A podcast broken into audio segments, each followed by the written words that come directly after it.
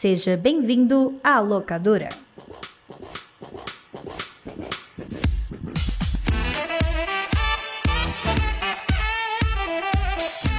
Bem-vindos e bem-vindas à locadora do Nicolas, a investigação ordenada e sazonal do audiovisual internacional. Gostaram da frase que eu acabei de Que vai inventar? ser a frase até o final do podcast, né? Essa é a verdade. Pronto, agora não tem mais saída, tá gravado e editado porque você está ouvindo aí. Eu sou o JP Martins, pronto pra outra. Estou aqui com meu amigo Roberto Rodinei. É isso aí, JP. Estamos aqui no nosso Tokyo Drift, mais velozes e mais furiosos.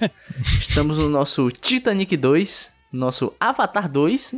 Nosso Titanic 666. Exatamente.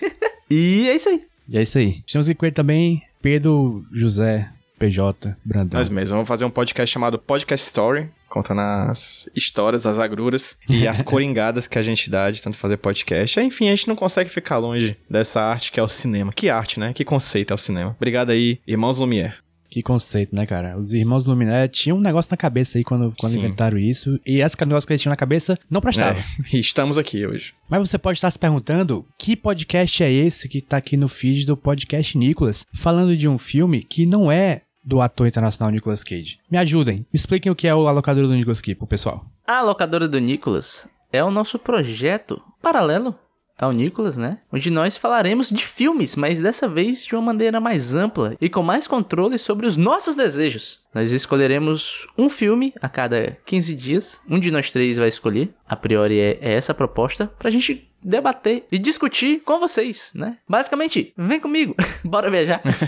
É, a gente se emancipou do Nicolas, a gente gostou muito do Nicolas, vamos continuar com ele quando o Nicolas quer lançar filmes novos. A gente tá indo atrás de novos voos, fugir um pouco do tema central, tal qual uma criança que cresce em uma educação católica e quando cresce vira gótica. É, mas quando a mãe chama pra missa, a gente vai, que é quando o Nicolas Exatamente. Cage fazer o filme, né? Exatamente, a gente vai lá, tudo de preto, franjazinha emo, crucifixo ao contrário, e a gente vai lá pra igreja pra poder falar o famoso Salve Rainha. Pois bem, tá muito bem explicado. Obrigado a meus amigos aqui que eu não saberia explicar com tanta elegância quanto vocês. E o filme que escolhemos para hoje foi Police Story, A Guerra contra as Drogas. É esse o subtítulo? Guerra das Drogas. A Guerra das Drogas. Police Story, A Guerra das Drogas. Filme de 1985, dirigido, estrelado, cantado por Jack Chan, ou Jack Chan. Na verdade, eu devia ter dito Jack Chan, porque eu nunca falei Jack Chan na minha vida. Vou explicar aqui. E quem escolheu esse filme fui eu.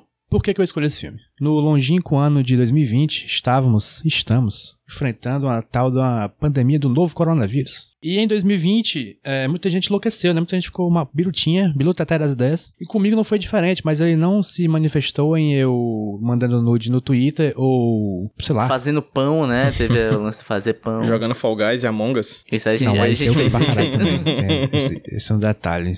Se eu fui pra caralho também. Mas o que eu mais fiz desde 2020, na verdade, criei um hábito de ver filme pra caralho. Até por isso eu tive a vontade de continuar aqui no feed do Nicolas com outro podcast, né? Porque eu vejo muito filme e não, não tenho com quem falar. Não tenho com quem mostrar, não tenho, não tenho ninguém pra obrigar a ver, né? Agora eu tenho. E um dos filmes que eu vi lá no começo de 2020 foi Police Story. Police Story, filme que eu sempre tive curiosidade de ver. É um filme que passava constantemente na sessão de sábado na Globo, uma sessão que nem existe mais. Filme de ação porradinha. Eu sempre tive uma simpatia pela figura de Jack Chan, devido principalmente ao desenho As Aventuras de Jack Chan, onde ele, seu tio e sua sobrinha viviam altas aventuras que até Deus duvida. Mas eu não tinha muito repertório, né, de filmes dele e eu tinha curiosidade. Tive a, a vontade de ver filmes filmes de porradinha, filmes chineses, filmes de do Jack Chan mesmo. E aí eu fui atrás e o primeiro que eu vi foi Police Story e foi Amor à primeira vista. Mas eu não quero monopolizar aqui a discussão, eu quero passar direto para, digamos, PJ. PJ, Eu, eu posso intervir rapidinho, Jota? pode. Uma coisa que tu falou eu não tinha parado pra pensar, que tu falou que esse filme passava muito na TV, né? E Jack Chan era uma figura carimbada em Sessão da Tarde, nesses filmezinhos de tarde Sim. no SBT, Globo, Record, né? Sempre tinha um Jack Chan ali. Sim, sim, sim, sim, com certeza. O que, que a gente já viu de tanto propaganda de Mr. Nice Guy, Bom de Briga, Isso! é... Bateu correr em Londres. Bater ou Correr, Hora do Rush. O terno de um milhão de dólares. Putz, o terno de um milhão de dólares, bom, hein? Nossa, esse filme, isso é uma merda. Então, então, antes da gente falar do filme, eu queria. Tu já deu uma passadinha, Jota, mas depois se tu quiser complementar, mas eu queria perguntar, começando pelo PJ, se você lembra, tem o Jack Chan habita a tua memória de alguma forma, o, PJ? Na Porque minha, o JP habilita? falou do desenho, né? Que também é algo que eu assistia muito, mas e tu, como é que é? Ah, Maria, eu assistia muito, mas eu acho que talvez o que mais tenha ficado na minha memória tenha sido as horas do Rushes. Uhum. Acho que talvez foi o que mais ficou na minha cabeça, porque foi o que mais se repetiu no SBT. É engraçado assim, porque o Jota falou aí de certo grau de brincadeira que. Não, vocês falaram de certo grau de brincadeira que ele fazia filme da Globo, do SBT e da Record, mas é tipo isso mesmo, né? Sim. Ele é um cara que é conhecido pelo cinema de artes marciais. E ele é o cara que juntou talvez as duas grandes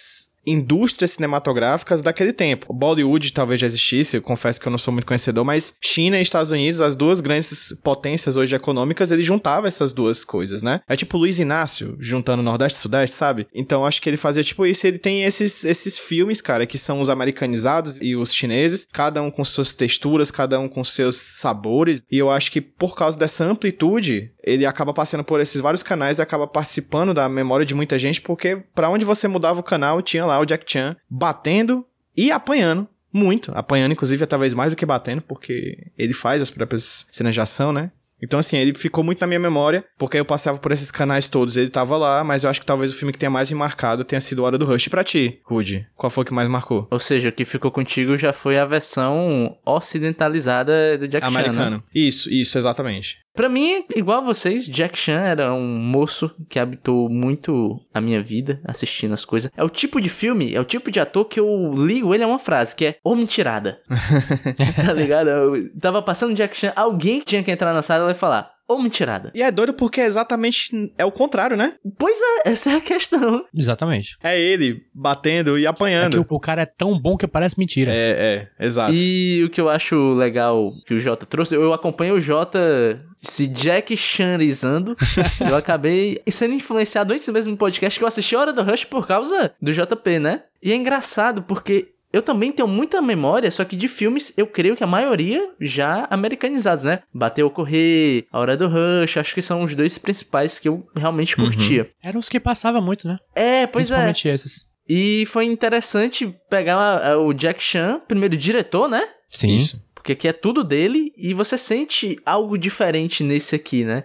Vendo que é tudo da mão dele, a mão, uma criação dele. Que nem a gente falou brincando, ele faz literalmente tudo no filme. Temos todos aqui um, um histórico com Jack Chan, sendo vendo os filmes dele ou não, sendo vendo os filmes americanos ou, ou asiáticos dele. Mas não importa eles, o que importa é o filme de agora, Police Story. PJ, o que, que você achou do filme? Linhas gerais. Divertidíssimo, porque tem muita cena de comédia, é um filme basicamente de comédia, é uma comédia de ação, né? Uhum. De encher os olhos, a cena de ação. Então, quando você não tem uma cena de ação muito boa, você tem uma cena de comédia muito boa. Tudo isso impecavelmente filmado. Eu acho cinematograficamente esse filme impecável. Falando em questão de fotografia, mise-en-scène, edição, roteiro, eu acho o filme impecável tecnicamente e ainda uma diversão da melhor qualidade. Muito bem. Rude, linhas gerais. Assistindo esse filme, JP, eu tive a mesma sensação que eu tive assistindo Apocalipse Now. Minha nossa senhora. Caralho, meu irmão. Você se perguntou sobre o futuro da humanidade depois disso. Não, calma, eu lembro que eu assisti Apocalipse Now e em um papo off pré-gravação, eu lembro que eu comentei isso com vocês, né? Hum. Que tem uma cena no Apocalipse Now onde o personagem principal vai andando entre o- um campo de guerra e tem corpos no chão, soldado atirando, bomba explodindo, ele tá conversando com alguém, o helicóptero pousa do lado dele. Aparentemente, algo banal. Mas quando você pega o ano de lançamento de Apocalipse Now, aí você se dá conta do porquê que essa cena é tão impressionante. Por quê? Ele estava andando através de corpos, explosões explodiram ao lado dele, significa que explosões de fato explodiram do lado dele. Então quando o ator dá aquela... Né? Aquele... Realmente ele deu aquele. Porque explodiu uma parada do lado dele. Quando o helicóptero para do lado do ator e ele fica meio assim, meio encolhidinho, como se tivesse incomodado com o som, é porque realmente o som tava incomodando ele, porque tinha um helicóptero do lado dele. Então, eu lembro que eu comentei isso pra vocês dessa conversa, que é um filme que nunca mais vai ser feito desse jeito. Nunca mais. Não existe possibilidade de refazer um filme como Apocalipse Now do jeito que foi feito a Apocalipse. E eu tive essa mesma sensação assi- assistindo esse filme. Porque, bicho, esse filme é de 85, né? Uhum. É. Sim. É impressionante o que esse filme faz. O grau de risco que esse filme toma. É o tipo de filme que você fica, meu Deus, como as pessoas não morreram fazendo essa cena? É, é meio, é meio chocante até. E é mais chocante ainda porque eu lembro dos filmes do Jack Chan que uma das partes que eu achava mais legal eram os erros de gravação, né? Sempre botavam, era divertido. De fato, é divertido os erros de gravação desse filme que acontece no final. Porém, é assustador. Porque eu assisti o filme todo com essa sensação, bicho, alguém se machucou, bicho. Não é possível que essa pessoa caiu com as costas de quina numa cadeira e ela esteja bem. E quando mostra Os erros de gravação, galera sendo carregada do set pra ambulância, o próprio Jack Chan morrendo no chão e a galera banando ele, tirando a roupa dele pra ver se ele respirava. Eu fiquei, meu Deus, cara, que Mas- loucura! Então, tipo assim, de fato, é um filme que nunca mais vai ser feito desse jeito, eu acho. E assim, por um lado, que pena, porque é impressionante visualmente a parada. Só que que bom, né? A gente não precisa mais arriscar tantas vidas pra fazer um filme, né, bicho? Existem esses dois lados da moeda. Um, o espetáculo visual e outro, graças a Deus, pessoas não correm mais tanto perigo de morrer, eu acho. Eu, eu recomendo uma experiência complementar ao filme, que é você ir no IMDB, na parte de curiosidades e trivias, pra você ver as curiosidades. Tal pessoa quebrou um braço, tal pessoa quebrou a costela. O Jack Chan quebrou duas costelas e queimou a mão em uma cena que a gente não vai dizer pra não dar spoiler, mas Sim. dele se arrastando num, num polidense. Teve muita gente que se fudeu porque o filme tem muito vidro quebrando, né? Só que são vidros de açúcar, né? O sugar glass, aqueles vidros que as pessoas fazem de açúcar pra ser cenográfico. Só que nesse filme eles colocavam vidros com espessura dupla de um vidro normal pra parecer que tá quebrando mais do que deve, entendeu? E por ser duas vezes mais grosso do que o vidro normal, o pessoal se fudia duas vezes mais do que se batesse no vidro normal, assim. Todo esse filme é feito pro pessoal se fuder se quebrando. Cara, é um negócio surreal. Que pro Jack Chan é uma coisa que eu acho muito fascinante, que ele coloca na frente das câmeras, né, esses profissionais que são, na verdade, invisibilizados por Hollywood por N motivos, que são os dublês. Que chega mais perto hoje, assim, do Jack Chan, talvez seria o Tom Cruise. Sim. No, quando ele faz o Missão Impossível, que hoje em dia o Missão Impossível. Missão Impossível e o Top Gun novo, né? Poucos dublês, muita coisa o próprio Tom Cruise faz assim na câmera. Muitos dos. Como fala, os estantes, como é que seria? As. As, Acrobacias. peripé- as peripécias. Acrobacias. Eu gosto, da Acrobacias. palavra, eu gosto da palavra peripécia. As peripécias feitas na câmera são tudo, grande parte, feita na câmera mesmo. Não é efeito especial, não é CG. É um cara pulando do avião a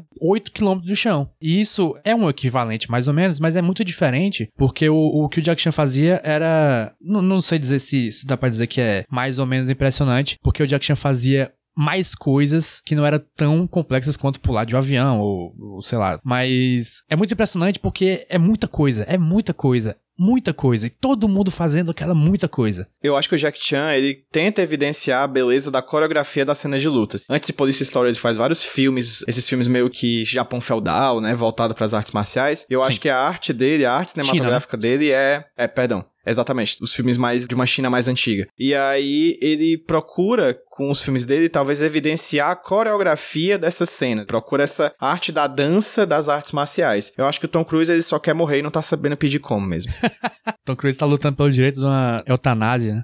Exatamente. Mas é, é muito isso mesmo. Eu acho que há uma diferença quando você assiste um filme oriental e um filme ocidental na questão de cenas de luta. A primeira vez que isso clicou pra mim foi no ano que eu assisti, sei lá, John Wick, que é um filmaço. Eu gosto muito de, dos John Wicks. Um e o dois, principalmente, eu adoro. E também tem muito disso do Keanu Reeves tá no meio das cenas, etc e tal. E eu lembro que eu assisti, não sei se foi o dois, foi um do John Wick, e na mesma época eu assisti um filme que eu gostava muito quando era jovem. Eu reassisti que era o Clã das Adagas Voadoras Uhum. que é um filme de arte marcial e tal. E eu me toquei que as cenas de ação no John Wick são encaradas como cenas de ação. Só que as cenas de ação em um filme oriental, como o Clã das Adagas Voadoras, ou como um filme do Jack Chan, é quase que uma cena de dança. É um balé. Por exemplo, o John Wick, tudo bem, ele é um personagem tal, ele tem suas características, ele tem o seu desejo enquanto personagem, se expressa enquanto personagem, que né, a gente vê em um filme comum. Muito do personagem do Jack Chan no Police Story está nas cenas de ação. O jeito que ele se porta em uma cena de ação é muito da personalidade do personagem. Por exemplo, o lance dele ser meio atrapalhado, às vezes quando ele tá com raiva, a- o estilo de luta dele muda, né? Então, a atuação dele é carregada por essa dança que são as cenas de luta que ele é, coordena, né? É tanto que uma coisa que eu acho muito desinteressante no filme são as cenas de tirinho. Sim. Eu acho que elas são até bem feitas, são ok, são operantes, mas não tem o charme e, como eu posso colocar, até a poesia de uma cena de luta que tem aqui, né? Nos embates que ele coloca dentro do filme. Não nem que é desinteressante, mas em comparação, a cena de, de porrada é, tem muito mais impacto visual durante o filme. PJ. Sim. Uma coisa que eu notei sobre isso é que eles tratam as armas de fogo, na real, como arma de arte marcial. Como se fosse uma katana, um nunchaku, sabe? Tipo, eu vejo que o filme ele também tenta criar esse balé nas cenas de tirinho. Obviamente não tem a poesia e a beleza das cenas de luta, mas mesmo nas cenas de tiro você consegue perceber que não é só, sei lá, um filme noir de um cara segurando uma pistola e o único ato corporal do cara é apertar um gatilho. Nesse filme não, os caras pulam, reagem, assim, de uma forma que parece que eles estão lutando com a arma, né? Com o 38 na mão, assim. Uhum. Cada tiro é um sofrimento. As cenas de ação do filme são legais pra mim também, Jota, por uma coisa. Os movimentos de câmeras desse filme são todos bastante simples, assim. É zooms e travelings. Não, porque existe uma coisa que esse filme faz bem, que é evidenciar a luta, né? E muito disso é porque é o seguinte, demora pra você fazer uma coreografia de luta desse jeito, tão coordenadinha, momento que o cara vai bater, que o cara vai virar, onde ele vai atingir. E de novo, demora mais ainda pra você achar pessoas que manjam o mínimo que seja de arte marcial, tá ligado? De dar um chute de um jeito X, dar um chute rodado. Um ator não precisa entender de como é que é dar um chute rodado, né, bicho, assim. E você tem toda uma gama de dublês, uma das coisas que é clássica é o time de dublês do Jack Chan, né, que é uma galera que Sim. sempre acompanhava Uhum. ele. Então existe uma certa sinergia, né? Por exemplo, eu comentei um dia desse num grupinho que a gente tava comentando sobre a Casa do Dragão, que eu falei que acho terrível todo o combate mano a mano que se tem em Game of Thrones e tudo. E muito disso vem dessa questão de você não ter tempo de coordenar uma luta perfeitinha, bonitinha, enquadrada, fazer os atores entenderem como funciona a arma, como eles devem se movimentar, né? Aqui não, aqui esse é o foco desse filme, são as cenas de ação e esse balé. Então quando você pega, sei lá, na cena da Casa do Dragão, você tem que ficar trocando um ator por um dublê, o dublê por um ator, você esconde a ação, né? Você deixa a câmera mais fechada, você usa mais cortes. Aqui não, como você tem um time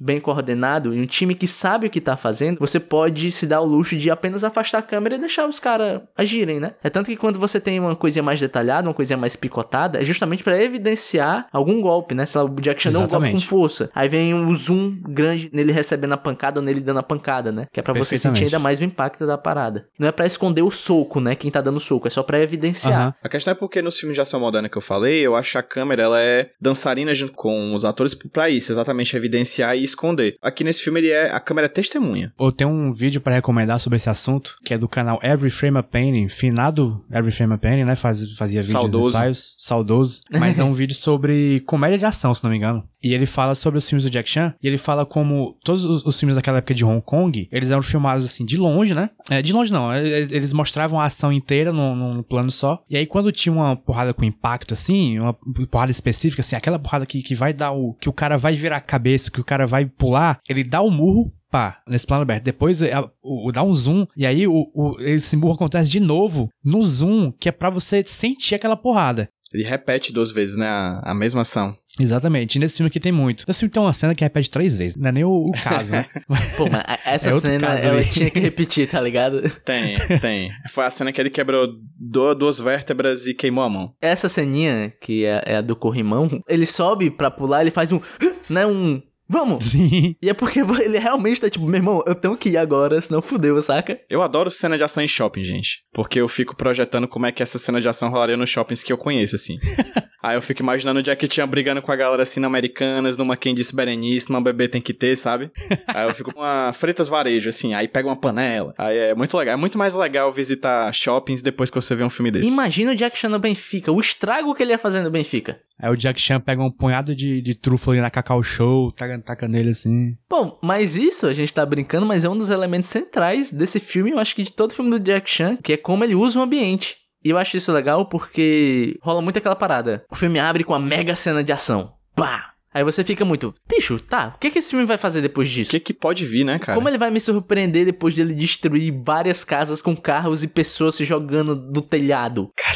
Essa cena, eu acho que eu terminei de ver boca aberta, assim, eu não acredito que isso É aconteceu. loucura, mas eu acho que muito do que ele faz é, é- Cada ambiente proporciona lutas diferentes e maneiras diferentes dos personagens interagirem, né? Então, sei lá. Um soco dado em cada cena não é só um soco, você vê ele sendo usado de outras formas no decorrer do filme, né? Então nunca fica uma parada estagnada, nunca fica chato de acompanhar. Inclusive, ah, alguém falou antes que o, o estilo de muda do Jack Chan muda durante o filme, né? Temos aqui a, a porrada narrativa, né? Na verdade, é a evolução de, de personagem a, a partir da porrada, ou... Enfim. Porque no começo ele tá mais bem-humorado, né? Um filme de comédia, no começo, principalmente, é é- ele é bem mais engraçado, né? É mais leve, assim. No final, o Jack Chan tá coronga e é porrada pesada, maluco. E você entende o personagem através do jeito que ele tá dando porrada nas pessoas. Sim, É muito bom isso. Porrada narrativa, bicho, porra. Esse Porrada conceito narrativa. é perfeito. Agora a gente vai entrar num pedaço aqui com mais spoilers, então se você não viu o filme, por favor assista, tá lá no Amazon Prime hoje, né? Pelo menos enquanto está gravando, tá lá na Amazon Prime. É, mas se não assistiu, fica aí, vai falar do, do filme e você que se vira, né, meu amigo? Pois é, mas assim, a sinopse do filme é: Jack Chan é um policial, e essa é a história dele, mentira. E ele, ele tá atrás de um, de um barão das drogas, é um, um dos personagens mais odiáveis que eu já vi na tela do, do, do cinema. E o negócio dele é que ele vai dar porrada em quem precisar pra prender esse cara. E vão culpar ele de várias coisas. Pô, e o louco é que assim, se você ler a sinopse do filme, a sinopse que tá na Amazon. Como é? Lê aí. Jack Chan, ele tem um nome, só que todo filme de Jack Chan eu vou chamar ele de Jack Chan. É um reconhecido policial que consegue prender um chefe do crime de Hong Kong. Depois de ter feito isso, ele terá que proteger a secretária do mafioso que pretende revelar crimes cometidos por ele. Entretanto, a secretária engana a todos e arquiteta um plano para libertar o criminoso. Soma tudo a isso, ele terá que se entender com sua namorada. A sinopse que tá na, na, na Amazon te dá o filme todo, né, cara? Então, É, todo filme todinho. spoiler que a gente for dar aqui, meu que não Ah, importa. É, pois é. Mas a sinopse que eu peguei no IMDB é tipo assim: um policial honesto tenta provar a sua inocência depois que você é acusado de matar um amigo policial. Mas porra, isso é o final do Que é o- filme, é tá ligado? É o final do filme, pô. Isso é o final do filme, exatamente. É a última meia hora do filme. Caralho, velho. Se você os dois, é o filme. Não precisa mais ver, não. E é foda porque esse filme acontece muita coisa mesmo, né? Tá até difícil resumir qual parte focar. Mas assim, tirando a parte da ação, esse filme é um filme de comédia. Gostar das piadas, assim. Quando eu vi pela primeira vez, eu fiquei popotizado por esse filme. E quando eu vi pela segunda vez, eu vi com amigos, então era zoado pra caralho. Agora, assistindo de novo, eu achei a comédia um pouco fraca. Porque ela, ela é meio. meio demais. Tem muito. Tem umas piadas que vêm em seguida de outra piada. Eu gosto mais da comédia desse filme quando ela é consequência de uma ação em vez de essa é uma cena de comédia. Isso, exatamente. Vira, é um filme montado quase com sketches, né? É. Tem vários momentinhos, né? Cara, esse filme é um filme dos Trapalhões. Cara, É, eu, eu escrevi isso, filho puta da que puta. pariu. É, Eu botei caralho. o Didi Mocó. Eu botei Didi Mocó deles, né? Tipo, eu tava caralho, esperando o momento que eu ia falar que o mais próximo que a gente tem de Jack Chan no Brasil é os Trapalhões, porra! Caralho! É isso, é isso, Na verdade, é isso. eu, eu escrevi assim, ó. Didi faria Polícia Story, mas Jack Chan não faria Simão Fantasma Trapalhão. Bicho, eu tô impressionado. A gente partiu de cantos diferentes e chegamos ao mesmo ponto, cara. Exato, cara, exato, exato. É isso, é. Sinergia que chama, sinergia. Caralho! Sinergia. É exatamente isso. O humor é humor de trapalhões, tá ligado? Muito. O momentinho onde ele tá na delegacia atendendo telefone. Atendendo telefone.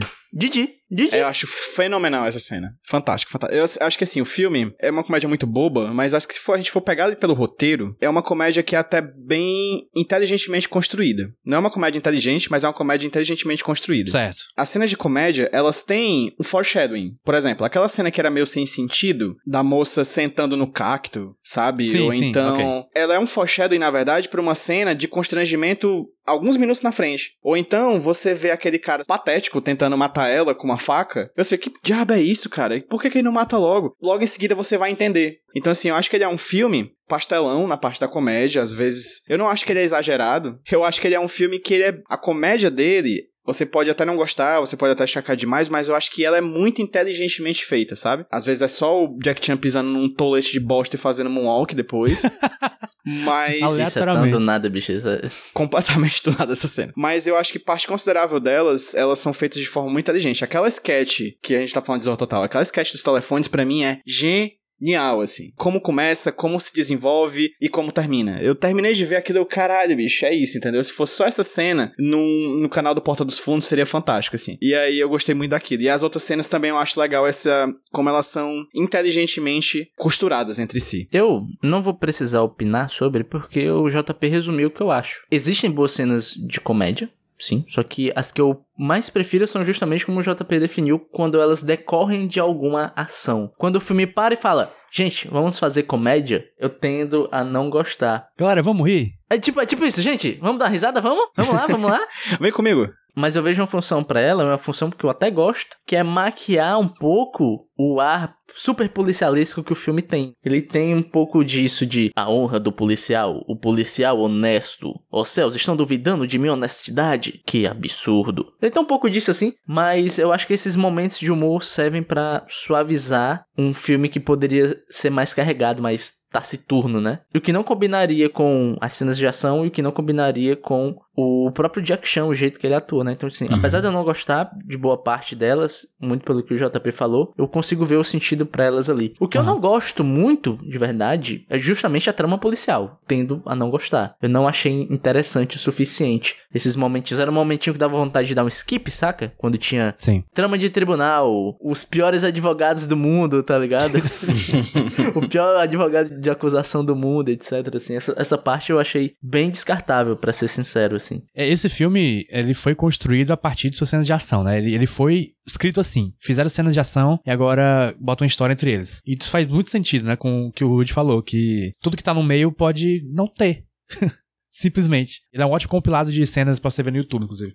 Sim. Mas eu, eu acho, Jota, que eu tendo a gostar mais de filmes que nem esse Police Stories, que as cenas de ação são importantes e o roteiro nada mais é do que uma escada pra essas cenas de ação. Aham. E eu acho que é muito mais legal quando ele usa a comédia do que em outros exemplos de filme, como por exemplo, eu acabei de assistir o Adão Negro da DC, que ele usa tudo de forma muito rasa, tipo neocolonialismo, questões políticas, sabe? Tem uma pressuposição ali de que ele vai usar esse roteiro raso, sério, com questões sérias, questões políticas, questões sociais, questões nacionais, etc., como o caminho para essa cena de ação. Quando eu acho que a comédia é usada como essa cola, eu acho que cola muito melhor do que essa necessidade de seriedade. O Police Story acaba sendo um, um espetáculo, né, cara? Isso. Ele é mais um. Você ir no. ver um, um Globo da Morte do que assistir uma peça de teatro. É exatamente. Uhum. É o Globo da Morte entre as cenas do Circo de Soleil. Exatamente. É. é, mas eu ainda acho que há uma certa dissonância entre humor boboca e a trama quando tem um momento que eles querem ser sérios. Tem, com certeza. Principalmente no final, porque o final fica. Vira um filme sério, né? Um- é de porrada ainda, mas é um filme sério, assim. é, O amor acaba, tal hora. Uhum. E como o filme também acaba de uma vez, ele acaba nesse tom sério, tudo que veio antes acaba ficando um pouco mais esquisito. Ah, é. Jack Chan. Delicioso, hein? Preciso dizer que está um gato, tesão. tava gato. E aparece a bunda dele no filme. Spoiler aí. Parece a bunda dele. A gente não conversou muito sobre roteiro, mas queria falar um pouco do personagem dele, que ele é um fuckboy, né? Ele é um, um- um merdinha. Ele... ele é um cara muito paia, com mulher principalmente, né? Mas ele é o cara pai que a gente ama, infelizmente. É um cafajeste. Um cafajeste. Se eu hoje em dia, eu sou um galharda, a Lerquina do galhardo hoje em dia, sabe? Por que, que eu não seria do Jack Chan? Agora com o movimento Arlequinos do Jack Chan, vamos dar as notas. mas as notas aqui são um pouco diferentes. Não sei se vocês sabem, mas este podcast aqui é um spin-off do podcast Nicholas, a investigação aleatória e recorrente sobre a carreira do ator internacional Nicolas Cage, em que naquele podcast dávamos, damos, né, uma nota numa escala de 0 a 10. E como aqui vamos falar de filmes que não tem Nicolas Cage, só pode ser de 0 a 9, porque o Nicolas Cage já tira um ponto a ausência dele, né? Exatamente. Sim. Então, vou começar comigo mesmo, porque eu que indiquei o filme e eu tô rosteando e foda-se vocês. Eu vou dar pro filme uma nota 9.7. Quer dizer, 8.7, porque eu daria Ok. 9.7 normal. Já foi 10 no meu coração, Uhum. hoje eu ri menos. Só por isso mesmo. Esse filme é o ápice do cinema porradinha. O ápice do espetáculo feito com os punhos. Vão ter filmes melhores, provavelmente, do que esse nesse gênero. Mas esse aqui é um dos melhores e é um dos mais clássicos. Ele influenciou muita coisa. Tem uma cena do Bad Boys 2 que é igualzinho a cena do Police Story, aquela cena dos carros invadindo a favela. No Bad Boys 2 tem um igual, igual, igual, igual. Só que aqui foi melhor. Sim. Tem outros filmes já, já referenciaram esse filme aqui. Shang-Chi referencia esse filme, várias outras coisas. Todo mundo tá bebendo água que o Jack Chan preparou. Lá em 85. Então 8.7 que é nota. E não temos nota pro Nicolas Cage, porque o Nicolas Cage não tá nesse filme. Rodinei, sua nota. Cara, vamos lá. Nota é um critério objetivo pra algo subjetivo, né? Porque pra esse filme eu darei 7,5. Porque assim, eu não acho ele perfeito, eu acho que ele tem algumas questõezinhas ali. O humor não me pega tanto. Há uma certa dissonância entre o humor e a parte mais séria em alguns momentos. A parte mais séria também é algo que eu achei meio desinteressante. Mas o que ele tem de bom é muito bom. Então, apesar dessa nota, como eu falei, é uma coisa objetiva para algo subjetiva, é uma nota que não representa o tanto que esse filme é divertido e o tanto que eu recomendaria as pessoas assistirem esse filme. Porque é um filme muito divertido, é um filme que enche os olhos, é um filme impressionante de ser assistido. Então é isto. Infelizmente não tem Nicolas Cage. Rude, mas é um 7,5 ou um 6,5? 7,5. 7,5 já contando com a falta de Nicolas Cage. Exatamente. Perfeito, perfeito. PJ, qual a sua nota? Dou um 8,5zão Eu acho que esse filme é impecável em questões técnicas. Não é só questão técnica que se faz um filme, né? Mas para mim foi um filme extremamente divertido. Acho que pela primeira vez que eu ter visto também, isso impacta um pouco. Impacta muito. É, impacta bastante e foi muito impressionante para mim. Às vezes, talvez meu olho não visse clinicamente essas questões de humor ou de perca de ritmo, porque quando uma cena começava eu ainda tava encantado pela cena anterior. E as sketches me pegaram muito, assim. Eu gostaria muito de ver um canal chamado Cortes Jack Chan, que é voltado exclusivamente para cortes de sketches dos filmes do Jack Chan. E esse filme é repleto desses momentos e eu adoraria ver no TikTok. 8,5. Muito bem. A média da nota do filme ficou 8.2. Um excelente começo para esse podcast Excelente novo começo, aqui, hein? gente. Excelente. É, outra coisa que esse podcast traz de novidade pra vocês é que, já que não tem Nicolas Cage, a gente vai encaixar Nicolas Cage aqui em algum jeito, que é o quadro Onde Encaixar Nicolas Cage. Esse nome é muito bom, hein? A gente não tinha combinado pois, antes, pois hein? é, pois é, pois é. Nós vamos sempre tentar encaixar o Nicolas Cage no filme de algum jeito. Como, como seja. Eu, particularmente, acho que ele seria o excelente substituto daquele do vilão. Que é um vilão muito bom, né? Uma pessoa detestável. Mas se fosse o Nicolas Cage ali, cara, ia ter um, um saborzinho a mais. Sim, um flavor. Aqueles surtos dele ia ficar tão mais gostosinho de ver. E vocês, acham o quê? Tem um personagem nesse filme que ele é um dos mais detestáveis, principalmente para mim, que é o advogado. Perfeitamente. o advogado do bandido, que ele é representado como o advogado vilanesco clássico. E eu acho que faltou um quesinho cafajeste, faltou um quesinho de malemolência que o ator não conseguiu dar. Até porque o ator, ele tem uma carinha de bocó, né? Eu achei um, um advogado que, em teoria, ele, ele, é malvadão, mas ele é meio bocozinho, né? Então, quando ele tá dando o, o, o argumento dele que, você viu o ônibus? Fale a verdade, né? Eu acho que Nicolas Cage conseguiria dar um, uma nota de nojo a mais pra esse personagem que faltou. E eu acho que Nicolas Cage ia ficar tão feliz de apanhar do Jack Chan, mas tão feliz, que ele ia apanhar com gosto, saca? Faltou um Nicolas Q, né? Esse. Foi. Entendi. Escritório Nicolas e Cage, né? tu, PJ. Tem algum? Rapaz, eu acho que. Eu gostaria do Nicolas Cage fazendo uma ponta no filme. Sabe, rapidinha? Só aquelas ali, tipo, Yellow Acid. Só Uhum. pra Sim. chegar, a gente ter que ver um filme inteiro pra ver, tipo, 10 segundos dele. E eu acho que eu gostaria muito do Nicolas Cage sendo o diretor dos comerciais em que tá o Jack Chan, assim. Ah, muito bem. Caralho. Ele dizendo, faz assim, ah! sabe, dando uns gritos, umas paradas assim. Sendo o Nicolas Cage extraindo do Jack Chan as cenas de ação pros comerciais que ele estrela. E aí seria, tipo, 15 segundos. Mas seriam 15 segundos que ficariam pra história do cinema. Tal qual Fu Manchu, né? No Gra Tal qual Green Fu Heights. Manchu. é isso que eu gostaria. Só que sem a parte racista do Fu Manchu. É, pois é, por por favor. E agora, pra finalizar aqui, antes da gente dar tchau, a gente vai dar indicações de filmes relacionados aqui ao tema. É, primeiramente, eu vou indicar um filme que não tem nada a ver com isso aqui. Amor à Flor da Pele, In the Mood for Love, filme de Sim. Wong Kar-wai, que tem a maravilhosa Maggie Cheung, que é a namorada do Jack Chan nesse filme. Olha só. Sim. Que ela fazia esse tipo de filme, Police Story, e depois passou a fazer filmes do Wong Kar-wai, que é uns filmes romântico, tipo, o filme mais romântico do mundo, basicamente. Caralho. E é muito bom, principalmente Flor da Pele, que foi o que eu vi, né? Principalmente por quê? Porque eu vi, né? Os outros não vi, como é que eu vou, como é que eu vou indicar? É, e eu também vou indicar o Lupin III, que o PJ comentou mais cedo, o Off, que é basicamente um filme do Jack Chan animado, dirigido pelo Miyazaki. Na verdade, o nome do filme é Castelo de Cagliostro. Tem no Netflix, se não me engano. Ah, muito bom. Indicação de vocês. Cara, eu vou indicar um, um filme em que o diretor já gravou com a gente, porra. Ah, Esteve presente no Ah. Nicolas. Eu vou indicar Cabras da Peste do Victor Brandt. Brandt, Brandt, Brandt. Pô, como é que fala o nome do Victor? Brant. Brant, Vitor Brant, filme nacional de humor porradinha, que Sim. falta, falta humor porradinha de comédia nacional, bicho. Então, eu acho legal. Foi um filme que eu vi recentemente até. Eu esqueci até de colocar no meu letterbox. Eu, assi- meu pai tava passando assim, ele tava vendo, eu sentei pra ver. E eu acho que é divertido, cara. Vale a assistida e sim. É bom. Cinema nacional! Sim. E tem uma cabra, que como a gente já falou no nosso podcast, todo filme fica melhor com tubarão e com jacaré. Que é o tubarão do rio. E também fica melhor com cabra, que é o tubarão, Tubarão do Sertão. do sertão. Tava no sertão. Pô, tá aí, ó. Muito bem. Quando o sertão vira mar. A né? bruxa, a bruxa. A bruxa não tem um bode? Tem. Tem. Que é um equivalente a uma cabra? É. É, E é um filmaço.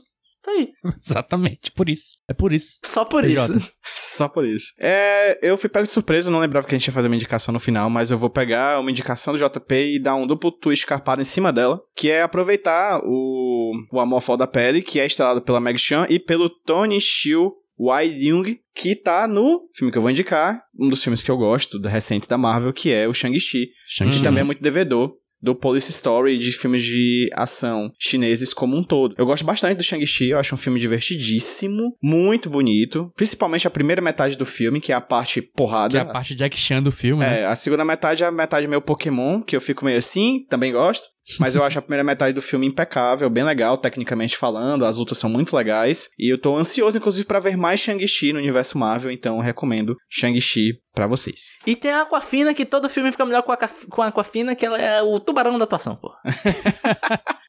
eu cheguei, inclusive, esses dias eu cheguei à conclusão que a Aquafina, todo filme que ela tem destaque é bom. Sim. Todos.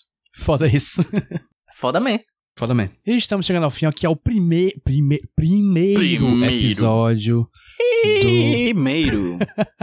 Primeiro episódio da Locadora do Nicolas, o seu mais novo podcast preferido sobre cinema. Outro lema pra nós aí. Caralho, nós, porra, isso é muito bom, velho. O JP, JP é uma, é uma máquina. máquina de lemas. Ai, ai, ai. Se fosse correr que preste, né? Era bom. Eu sou JP Martins, você pode me encontrar em arroba João Paulo no Twitter e no Instagram. Estou aqui também com o Rodney. Que você pode me achar na arroba Rodilonia no Twitter. E com PJ. Procura por arroba HQ Sem Roteiro no Twitter, no Instagram e também no TikTok. Perfeitamente. Você também pode achar a gente no arroba podcast Nicolas, no Twitter e no Instagram. A gente vai usar as redes dividindo aqui na o Nicolas com o alocador do Nicolas. Afinal, a gente não é como de fazer outro Twitter para essa porra desse podcast. É verdade, melhor. Fizemos outro feed, fazer o Twitter. E para colaborar com a existência deste podcast e do Nicolas, por favor, apoie a gente em no apoia.se barra podcast Nicolas. apoia.se barra podcast Nicolas. Deixe seu suado dinheirinho pra gente suar um pouquinho menos comprando ar-condicionado. E se as pessoas quiserem saber um pouco mais sobre o Nicolas nos bastidores, tem um Telegram também. Exatamente. t.me barra Nicolovers, o grupo dos ouvintes do Nicolas. E agora da locadora também, que quem não ouviu eu vou expulsar. É. Ih, expulsa, expulsa. e agora vem uma tradição já vindo do Nicolas, que é o próximo filme. Qual será o próximo filme? Dessa vez não tem mais sorteio, é um podcast feito a partir de indicações. E quem vai indicar o próximo filme é Rudney. Rudney, qual filme você vai indicar para o próximo episódio? Roberto Rudney sou eu. Cara, eu tinha um filme na cabeça, eu até comentei com vocês, uhum. né? Em off. Mas passou por mim no YouTube, aleatoriamente, uma ceninha de um filme que eu assisti há muito tempo atrás. Um filme de 2007. Eu fiquei, uhum. caralho, ninguém nunca mais falou desse filme, né, velho? E eu lembro que eu gostei muito. E a minha intenção é fazer aquele teste para ver se ainda presta. Uhum. O filme que a gente vai assistir é um filme que tem Angelina Jolie, Anthony uhum. Hopkins, Robin Wright, Crispin Glover, mas a informação mais chocante, e foi isso que me fez querer assistir ele, é que ele tem o roteiro de Neil Gaiman. Que filme é esse? Que? Esse filme é Beowulf. Caralho! Porra! A animação dirigida por Robert Zemeckis.